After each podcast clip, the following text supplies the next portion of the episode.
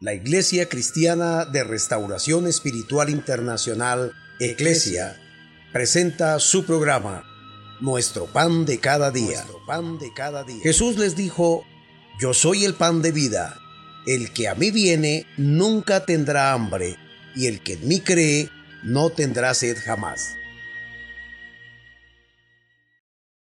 Dios les bendiga, su pastor y amigo Oscar Orjuela Gómez. Agradecido con Dios por estar nuevamente delante de ustedes en su hogar, su lugar de trabajo.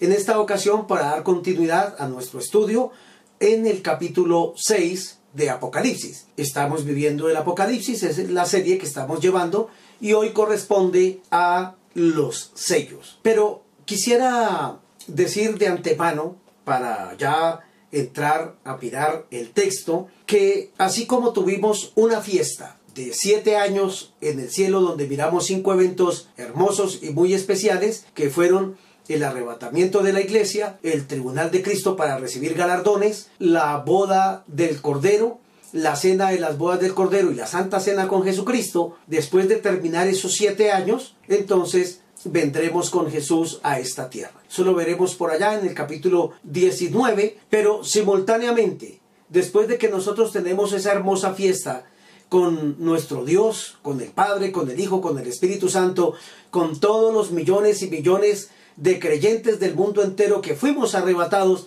y con los millones y millones de ángeles allí celebrando en esta fiesta maravillosa y especial. Simultáneamente en la tierra están pasando siete años.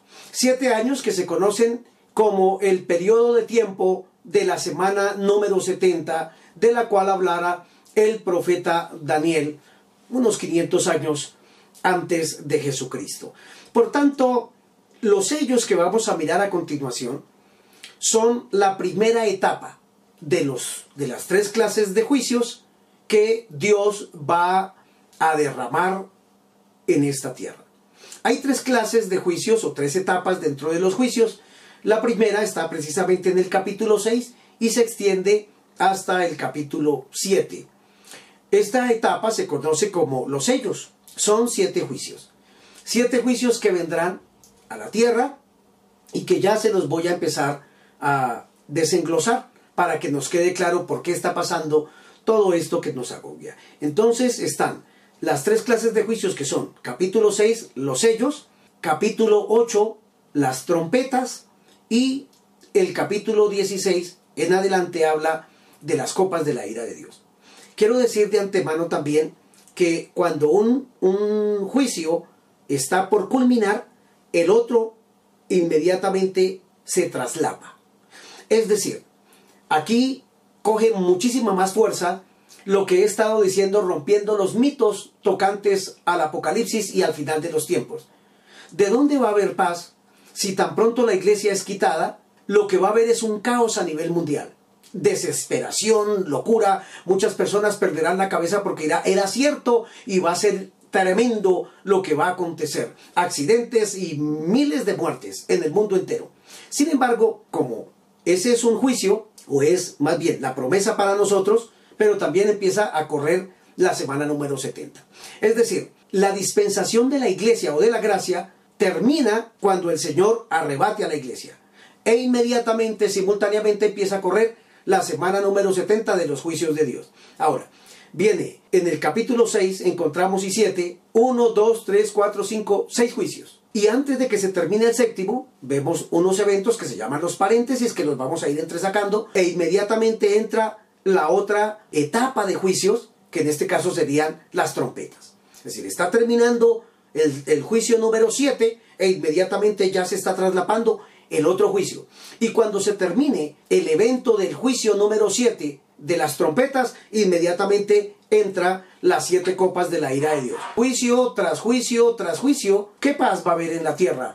Con 21 juicios que realmente Dios ha determinado para aquellas personas que no han querido vivir para Dios y que Satanás sí va a aprovechar para matar mucha gente y llevarla a la condenación.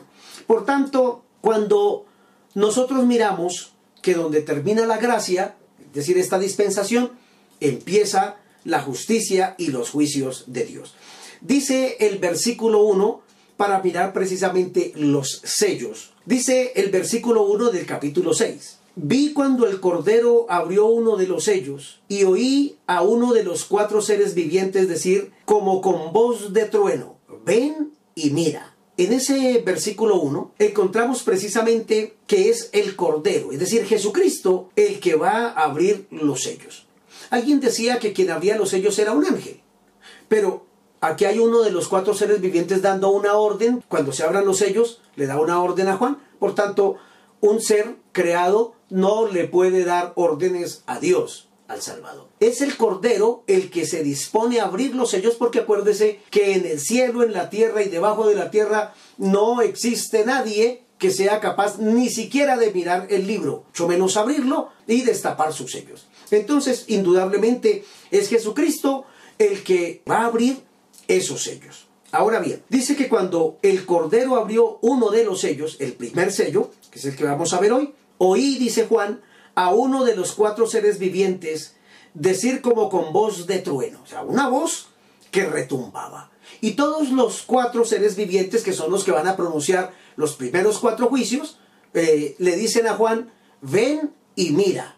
Es decir, como la iglesia ya no está en la tierra, pues en la visión le están diciendo a Juan, te vamos a mostrar todo lo que va a pasar mientras la iglesia está en el cielo, disfrutando siete años de cinco privilegios maravillosos que ya los vimos, en la tierra esto está pasando inmediatamente.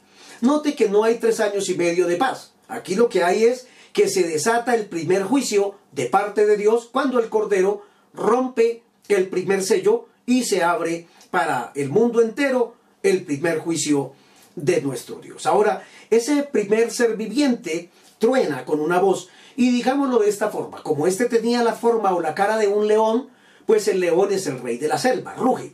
¿A quién representa dentro del simbolismo que hemos visto del Apocalipsis de los cuatro seres vivientes, que ya dijimos que representan a la naturaleza, a todo lo que concierne a la tierra? Porque la tierra también va a ser redimida. De hecho, desde que se cometió el primer asesinato en la tierra, cuando Caín mató a su hermano Abel, dice la escritura que la tierra bebió la sangre justa de Abel. Y desde la tierra clama por justicia y por venganza. Cuanto más la sangre de todas las demás personas inocentes que se han asesinado, que se han violado, que en la Santa Inquisición más de 50 millones de cristianos fueron asesinados por el sistema religioso de Roma y, y muchos más. De ahí en adelante, muchos mártires más se han añadido en la historia entonces toda esa sangre la ha bebido la tierra y Dios un día va a hacer justicia de toda esa sangre que se ha derramado en este planeta Tierra. Entonces aquí está el primer eh, representante de la tierra, este personaje, este serafín, que tiene cara de león y que tipifica, también lo hemos dicho, dentro de esa ley de la doble referencia apocalíptica a Mateo. Mateo le escribe a los judíos precisamente para qué? Para convencer a los judíos de que Jesucristo es el Mesías. De hecho, los judíos fueron quienes entregaron a Jesucristo para que el imperio romano lo pudiera llevar a esa crucifixión y que ellos pudieran oficiar eso que ya estaba predicho por los profetas. Sin embargo, aquí vemos ahora que este ser con voz de trueno, como un león rugiendo, digamos así, cuando el león, que es el rey de la selva, ruge, toda la selva tiembla. Aquí ese ser viviente está dando una voz fuerte y le dice a Juan, ven y mira lo que va a suceder ahora, aquí en la tierra, entre tanto que nosotros estamos disfrutando en el cielo. Y entonces, como le escribe a los judíos, para convencerlos de que Jesucristo es el Mesías y ellos lo aborrecieron, entonces, pues ahora quien se va a sentar en el trono es el anticristo. Ya que no quisieron creer en el Mesías, en el Cristo, ahora se les va a sentar en el trono un falso Cristo, un falso Mesías, que es precisamente el anticristo, un gobernador mundial. Entonces, encontramos allí que aparece esa, esa descripción. Ven y mira, ¿y qué es lo que ve Juan? Cuando el ser viviente, después de que Jesús ha desatado el primer sello, Juan mira entonces dice el versículo 2.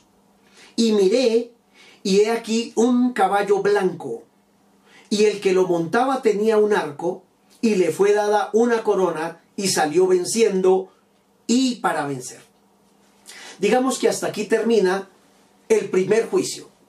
Ah, solamente eso. Sí, solamente eso. Pero ya le voy a extender esta realidad de qué es ese caballo blanco. Primero que todo, déjeme explicar que el caballo en la Biblia representa o es sinónimo de fuerza, valentía, poder, autoridad. Ah, entonces uno dijera, bueno, qué importante, entonces este caballo va a hacer buenas cosas. Sin embargo, no es que vaya a hacer buenas cosas. Es que como Jesús está atendiendo a su novia, en la tierra ya se están desatando los juicios. Pero, ¿por qué este caballo es blanco? Porque este caballo representa la máxima autoridad espiritual, que es, como dije anteriormente, hablando del simbolismo apocalíptico, que los caballos representan medios. En este caso, este caballo, este caballo blanco, representa el medio que el anticristo va a utilizar para que lo posesione a nivel mundial como el presidente. No entiendo eso. Bueno, se lo voy a explicar de esta sencilla manera. Roma, a través de su máximo jerarca, es decir, el Papa, digamos que eh, tenemos en este momento el Papa actual que es Francisco. Pastor, me está diciendo que usted está relacionando los juicios del anticristo con el Papa. Sí, eso dije. ¿Por qué? Por una sencilla razón. Yo no lo dije, lo dijo el Papa y usted lo va a mirar en este video. El Papa Francisco ha dicho que quedan unos días, es decir, más exactamente él programó, no lo digo yo, usted lo va a mirar lo que él dijo, programó una reunión el 14 de mayo. ¿Para qué? Para que todos los líderes del mundo se reúnan en Roma. No sé cómo irá a pasar esto con la pandemia, pero al fin y al cabo lo harán. Y si se pospusiera la fecha, eh, de pronto usted me estaría diciendo, si se pospone la fecha, entonces usted es un falso profeta. No, yo no le estoy profetizando. Yo lo que le estoy diciendo es que el Papa dijo eso. Él dijo que el 14 se van a reunir los principales líderes del mundo para hablar de cómo unificar una nueva educación. Es decir, está hablando la máxima autoridad que tiene el poder y que de apariencia es santo. Por eso al Papa se le llama su santidad, porque es blanco, representa según la Iglesia Católica Romana, a Jesucristo. Él dice ser el vicario de Cristo en la tierra. Entonces, ese es el caballo, ese es el medio que va a utilizar eh, este sistema para poder establecer al presidente mundial. Carissimi, nell'enciclica Laudato Si ho invitato tutti a collaborare per custodire la nostra casa comune Per capire quanto è urgente sia la sfida che abbiamo davanti, dobbiamo puntare sulla educazione, che apre la mente e i cuori ad una comprensione più larga e più profonda della realtà. Serve un patto educativo globale che ci educhi alla solidarietà universale, a un nuovo umanesimo. Per questo ho promosso un evento mondiale che si terrà il 14 maggio del 2020. In un momento di estrema frammentazione, di estrema contrapposizione, c'è bisogno di unire gli sforzi, di far nascere un'alleanza educativa per formare persone mature capaci di vivere nella società e per la società. Ogni cambiamento però ha bisogno di un cammino educativo. Noi non possiamo fare un cambiamento senza educare a quel cambiamento. Un proverbio africano recita che per educare un bambino serve un intero villaggio, ma dobbiamo costruirlo, questo villaggio, tutti insieme, per educare i bambini, per educare il futuro.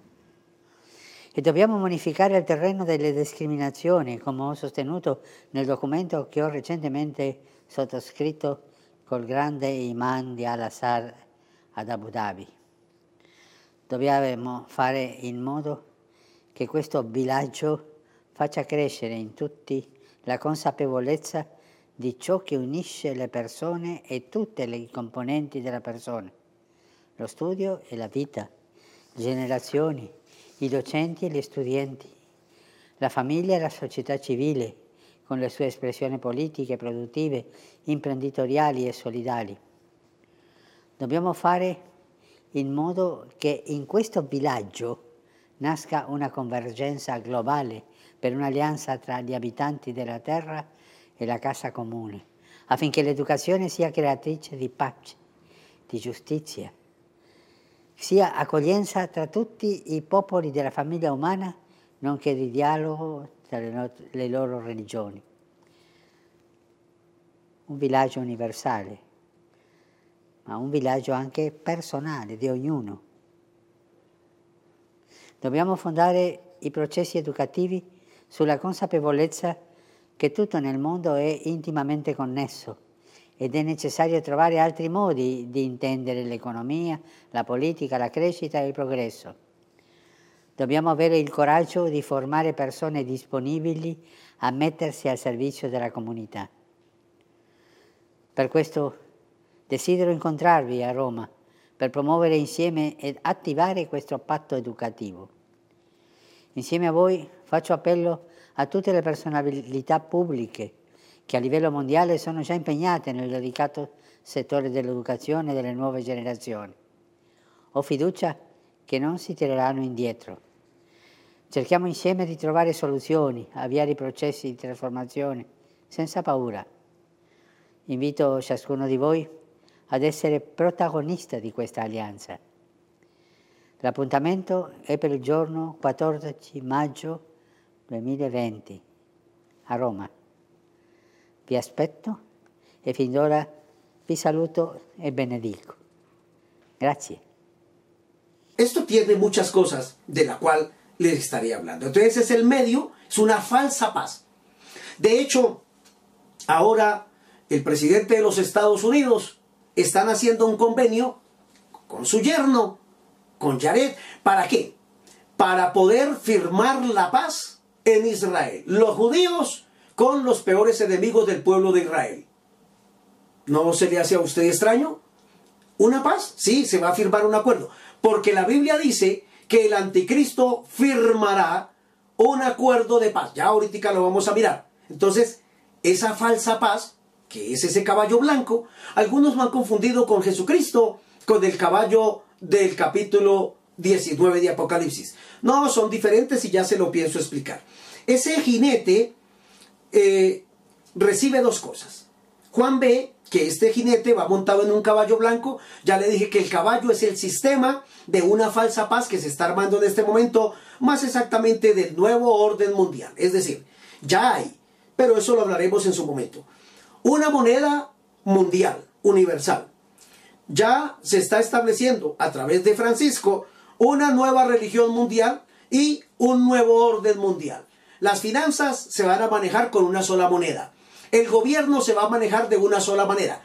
Alguien me pudiera estar diciendo, bueno, ¿y esto qué tiene que ver con el COVID? Precisamente, porque para que el mundo entero elija a un presidente mundial, tiene que haber una crisis financiera que deteriore, valga la redundancia, las finanzas de la raza humana en su totalidad. Es decir, que no deje de afectar a ninguno de los pueblos. Todo el mundo quedaría bajo esa misma normatividad que haga, o mejor digámoslo de esta manera. Cuando alguien va a vender un producto, digamos esto, pongamos cualquier caso. Supongamos que hay una mm, preocupación porque mucha gente sufre de insomnio. Alguno dirá, bueno, pues hagamos unos buenos colchones donde la gente pueda tener un confort para dormir, para descansar. Entonces, para vender el colchón, nadie va a comprar el colchón a menos que primero se haya generado la necesidad de dormir cómodamente.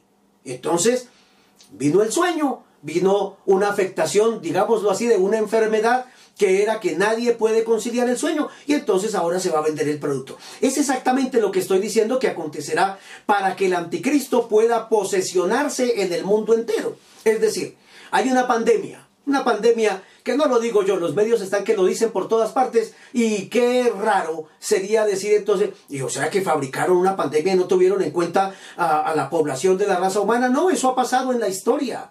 Han pasado pestes que se las inventaron en un laboratorio para dárselas al mundo entero y ellos poder tener el poder. Como si con el dinero que tuvieran no les fuera suficiente y necesario. Ahora, la cura para este COVID-19, pues de hecho antes de que sucediera el COVID ya la vacuna está, sin lugar a dudas. El asunto es que a lo mejor tampoco se va a vender. Y esa va a ser la buena noticia precisamente de esta campaña. Si hay una pandemia que hace resguardar a todo el mundo, que hace que todo el mundo esté refugiado en su propia casa, tan raro no se le hace a usted. Qué casualidad. Una pandemia afecta a las naciones, al mundo entero. La economía del mundo entero se va al piso.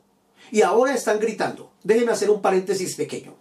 Cuando hubo la tragedia de las Torres Gemelas en Nueva York, sencillamente yo escuché una noticia, usted la puede encontrar por internet, donde las naciones decían, se cayó la economía del mundo, el ombligo del mundo ha temblado con eso que pasó en el World Trade Center.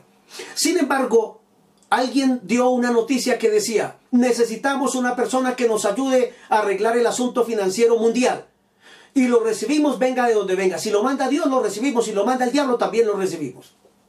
Ahora está pasando algo similar, una pandemia mundial que ha hecho que las finanzas del mundo entero tambaleen, que la bolsa de valores se vaya al piso y 50 mil cosas seguirán aconteciendo. Si alguien está pensando que ahora va a conseguir más plática y que le va a ir bien, se equivocó. Esto va de mal en peor porque la Biblia se tiene que cumplir. Es decir, ahora ya se creó la necesidad. ¿Cuál es la necesidad?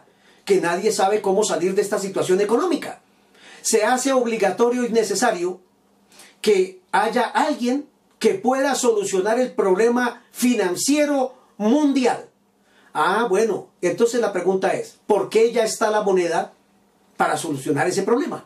La moneda mundial, que de hecho está relacionada también con ese reino del anticristo que en su momento se lo diré. De hecho, el capítulo 13 de Apocalipsis habla mucho más, no solo del anticristo, sino del falso profeta, y allí quiero ahondar demasiado en eso para que nos quede claro. Pero lo que estoy poniendo es este caso.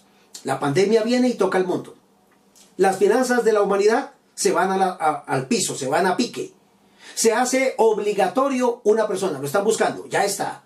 Y ahí el Señor se ha ofrecido a decir, con muchísimo gusto les podemos ayudar. Yo sí conozco del tema, es un erudito, conoce la materia de la mejor manera. Entonces, ahí está ya la solución. Y bueno, ¿qué hacemos con el coronavirus? Tranquilos, ya mañana va a haber una solución. Aquí está la vacuna. ¿Para quién? Para todo el mundo, gratis. Uy, qué generosidad la de los gobiernos. Va a ser gratis. Gratis para que nadie más muera. ¿Con tal de qué? Con tal de unificar el nuevo orden mundial, la nueva religión mundial y el nuevo presidente mundial. Qué extraño, ¿cierto? Ah, desde el principio le dije, ¿qué tiene que ver esto de la pandemia que estamos viviendo con relación al apocalipsis? Ahora lo estamos clarificando y ahondaré mucho más en el tema conforme vayamos llegando a donde corresponde. El caballo blanco es el medio que el anticristo va a utilizar para ser posesionado. Pero Juan ve que él tenía un arco, tenía un arco, y le entregaron una corona. Dice eso, dice Juan. Miré un caballo blanco y el que lo montaba, el jinete, este jinete tenía un arco. Bueno, algunos lo han confundido con Jesucristo, pero Jesucristo en ninguna parte de la Biblia aparece con un arco. De hecho, en el capítulo 1 ya lo miramos, que Jesucristo aparece con una espada aguda de doble filo que sale de su boca, que es su palabra, es decir, la Biblia. Jesucristo aparece con espada y con muchas coronas, con muchas diademas. Entonces a él no se la entrega. Él es el rey de reyes y el señor de los señores. Pero a este se la entrega. ¿Qué quiere decir eso?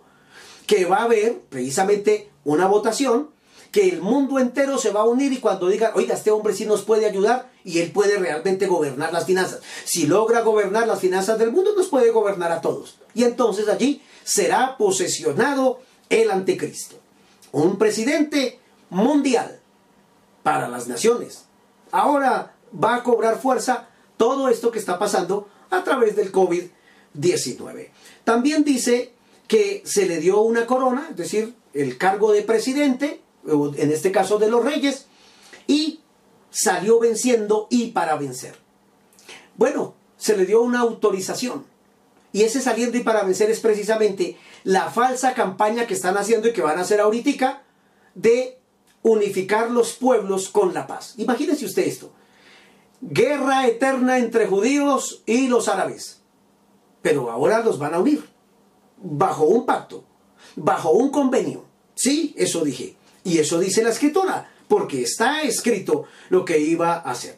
Entonces el arco tiene que ver más con toda la acción de los malos.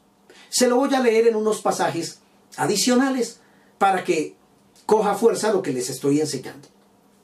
El Salmo capítulo 11, el verso 2, dice la palabra, porque he aquí los malos, note que no dice los justos, ni dice eh, de algo bueno, los malos tienden el arco y disponen sus saetas sobre la cuerda para asaetear en oculto a los rectos de corazón. Tremendo. Habla como un simbolismo de el que hace lo malo. El Salmo capítulo 37, el verso 14, leo algo más. Los impíos desenvainan espada y entensan su arco, es decir, como estaba el jinete del caballo blanco, el anticristo, para derribar al pobre y al menesteroso y para matar al recto de proceder. Ah, no es para otra cosa, es para hacer que el que hace lo bueno y vive para Dios sea callado, sea opacado. El Salmo 46, el versículo 9, dice algo más. Que hace cesar las guerras hasta los fines de la tierra, hablando de Dios, y que quiebra el arco, corta la lanza y quema los carros en el fuego. Mire que los pasajes que estoy citando no hablan de algo bueno con relación al arco, hablan de los malos y de cómo van a ser castigados por Dios, obviamente, en los juicios que el Señor ya empieza a derramar en la tierra. Salmo 58, 7 dice algo más. Sean disipados como aguas que corren, cuando disparen sus saetas, sean hechas pedazos. Ahí está. Y termino un pasaje en Jeremías capítulo 49, el verso 35. Un pasaje que nos dice muchas cosas tocantes también a esta manifestación del arco. Así ha dicho Jehová de los ejércitos. Mire cómo lo llama en este pasaje. El Señor de los ejércitos. Y si es el Señor que manda los ejércitos, es porque hay un conflicto entre el bien y el mal. Así ha dicho Jehová de los ejércitos. He aquí yo quiebro el arco de Elam, parte principal de su fortaleza. Ah, qué bueno entonces saber que Dios pelea porque se haga justicia. Y aquí el anticristo recibe un arco y un poder. Un poder para gobernar más exactamente tres años y medio. Aunque va a permanecer los siete años, sin embargo su gobierno se extiende hasta la mitad de la gran tribulación. Y ahí otra bestia, porque así lo llama Juan, esta primera bestia que es el anticristo, recibe el poder, gobierna hasta allá y luego le entrega el poder a la siguiente bestia que la veremos allá en el capítulo 13. Quiero decirles que alguien pudiera decir, bueno, pues eso me parece como muy, como muy forzado. Tranquilo, yo lo que estoy haciendo es explicándole las escrituras para que usted las pueda interpretar. Pero déjeme decirle algo. ¿Qué pensaría si yo le dijera que un hombre hace 2500 años tuvo un sueño y se soñó que esto que estamos viviendo en el 2020 y en los años que siguen de aquí en adelante iba a pasar. Claro, usted me dirá, y yo pienso de la misma forma, ah, un sueño lo puede tener cualquiera. De hecho, todos hemos tenido sueños. No necesariamente porque soñé, se tiene que cumplir. Perfecto, acepto su interpelación. Sin embargo, ¿qué pensaría si yo le dijera y le mostrara en la historia que la persona que tuvo el sueño murió y se empezaron a cumplir, no solo en vida, sino después de muerto, hasta el día de hoy, lo que le estoy diciendo. Que el anticristo es el presidente del mundo y que después de siete años Jesucristo vendrá para derribar ese imperio. Ah, sí, se lo voy a decir. Pero para eso se lo quiero mostrar precisamente en un pasaje que me lleva a decirle la verdad de lo que Dios había dicho 500 años antes de venir a esta tierra Jesús como hombre para salvar la raza humana, lo que le pasó a este rey. Este rey tuvo un sueño. Se lo voy a leer. Quiero que vayamos a la palabra de Dios, al capítulo 2 del el libro del profeta Daniel. Pues de hecho, Apocalipsis se estudia juntamente con el libro del profeta Daniel. Dice la palabra del Señor en el capítulo 2 del versículo 29 en adelante que el rey Nabucodonosor había soñado, tuvo un sueño. Y este rey soñó que había visto una imagen grande y espantosa en gran manera. Digámoslo de esta forma, era como ver a un hombre fuerte, ¿sí? Que produce miedo al verlo. Así. Acuérdense que en la época había muchos guerreros y había hombres grandes, pero este era grande, fuerte, muy fuerte. Y entonces le llamó la atención porque vio que esa figura, de ese hombre fuerte, de esa figura fuerte, tenía la cabeza de oro, los brazos y una parte del pecho de plata, el torso era de bronce, las piernas eran de hierro y los pies estaban mezclados con hierro y con barro. De pronto él se quedó mirando y vio que una piedra que no fue cortada con la mano de un hombre, sino que venía del cielo, descendió y le pegó a la imagen, la hirió en los pies. Y se cayó la imagen y se derribó y se derrumbó y se demolió. Y él no entendió el sueño y se le olvidó. Y dice la escritura, pues para poder acercarme a lo que estoy hablando del anticristo, que el rey Nabucodonosor se despertó asustado y entonces mandó llamar a los adivinos, a los brujos, a los hechiceros, a los sabios, entre comillas, de la época de la corte para que le adivinaran el sueño y le dieran su interpretación. Nadie pudo darle la interpretación del sueño a Nabucodonosor. Entonces él da una orden apremiante, que mueran todos los sabios de Babilonia, mátenlos. Y Daniel Ananías, Misael y Azarías, que habían sido deportados del pueblo de Dios, estaban allá. Estaban sirviendo en el palacio del rey. Ay, qué casualidad, ¿no? Y entonces, cuando le dieron la orden a ellos y les dijeron el edicto que los iban a matar, entonces él dijo, no, díganle al rey que nos dé un tiempo y vamos a orar. Y esa noche ellos hicieron una vigilia, oraron, clamaron y Dios le reveló a Daniel en una visión nocturna la revelación del sueño. Y dice la escritura que cuando él se presenta ante el rey, le dice, estando tú, oh rey, porque ¿cuál era la orden del rey? Claro, los adivinos y los sabios y los magos del tiempo le dijeron, díganos el sueño y nosotros le damos la interpretación. Y el rey no se copió el cuentico y dijo, no porque ustedes me engañan si yo les digo el sueño, entonces ustedes van a dar una interpretación falsa. Pero yo necesito saber es, el sueño también se me olvidó. No era que se le hubiese olvidado el sueño, es que él quería saber realmente dónde estaba la sabiduría. Entonces Daniel oró a Dios con sus amigos Oraron esa noche, Misael, Ananías, Azarías y Daniel. Le pidieron a Dios, Señor, revélanos, tú que revelas los misterios escondidos de los hombres. ¿Qué fue lo que el rey soñó y qué significa? Porque nos van a matar. Nosotros somos sin culpa, Dios. Nada malo hemos hecho. Le fue revelado a Daniel, dice la palabra, y cuando se presenta ante el rey, entonces Daniel le responde al rey y le dice, el misterio que el rey demanda, ni sabios ni astrólogos, versículo 27, ni magos ni adivinos lo pueden revelar al rey. Verso 28. Pero hay un Dios en los cielos, que es al que nosotros le servimos y con el que vamos a estar, el cual revela los misterios. Él le ha hecho saber al rey Nabucodonosor lo que ha de acontecer en los postreros tiempos. He aquí tu sueño y las visiones que has tenido estando en tu cama. Y miren lo que le dice Daniel. Daniel no sabía nada porque el rey no se lo reveló a nadie. Verso 29.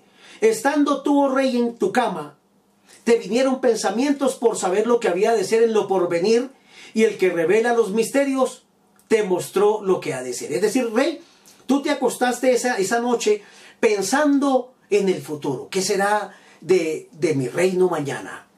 ¿Qué acontecerá con el pasar de los años? Cómo terminará mi vida. Estaba pensando en el futuro, al igual que muchas personas hoy pensando en el futuro.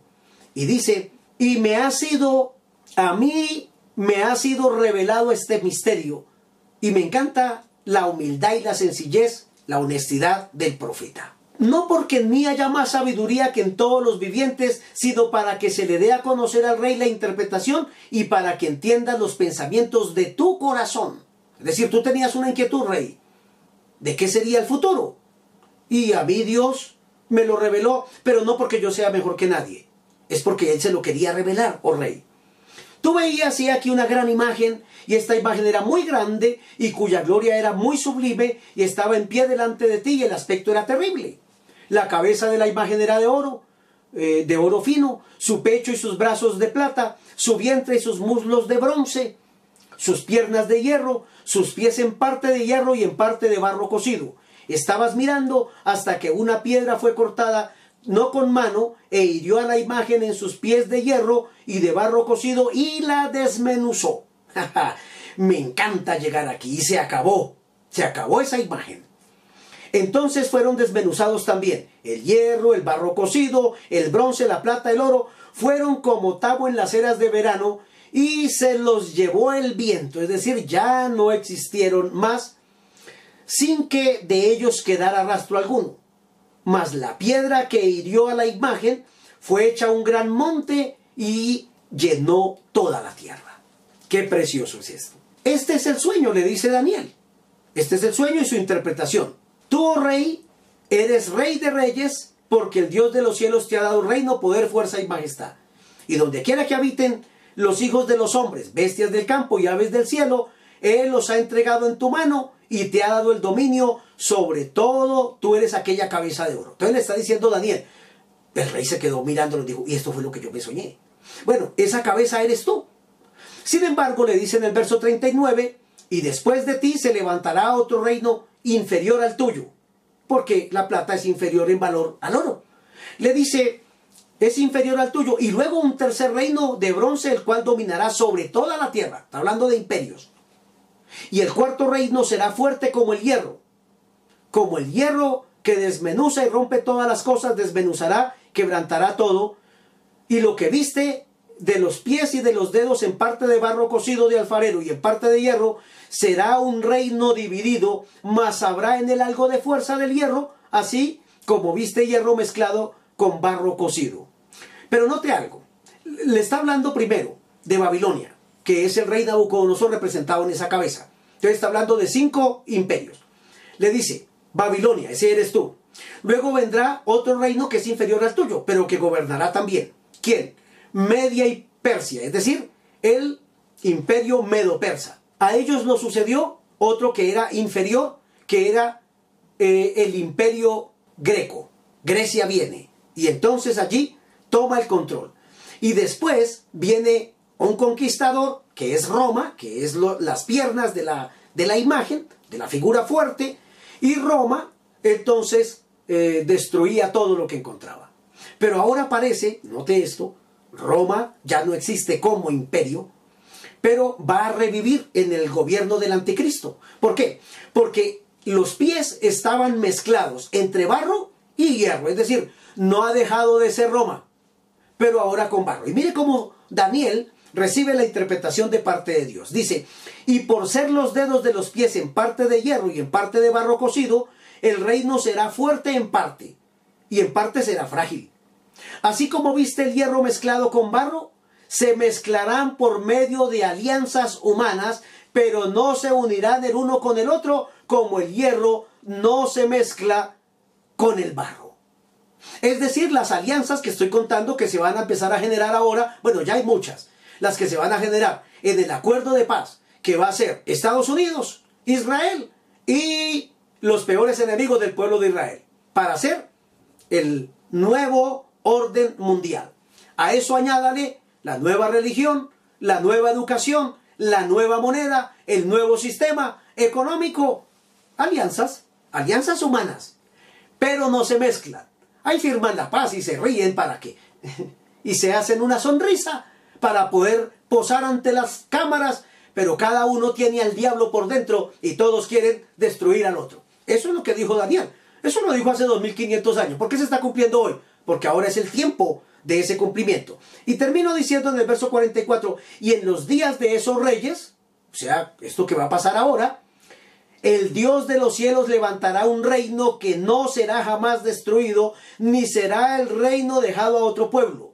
Desmenuzará y consumirá a todos estos reinos, pero él permanecerá para siempre. Es decir, después de que terminemos nuestra fiesta en el cielo, vendremos con Jesucristo a los siete años a establecer el reino de Cristo en la tierra y será el gobierno que aplastará todos los gobiernos de la tierra y por fin en la vida habrá un gobierno de paz. Ese sí es un gobierno de paz. Por tanto, no espere que en la gran tribulación haya paz. No, pero pastor, yo escuché a un profeta que es muy reconocido en el mundo. No me mandó Dios a hablar en contra de nadie, me mandó a explicar la verdad. Por tanto, el que no se documente y diga hoy que va a haber esos años de paz, que lo muestre por las escrituras, porque yo le estoy mostrando, la iglesia acaba de ser quitada, ya hubo una tragedia y ahora llegó el primer problema aquí, de los juicios.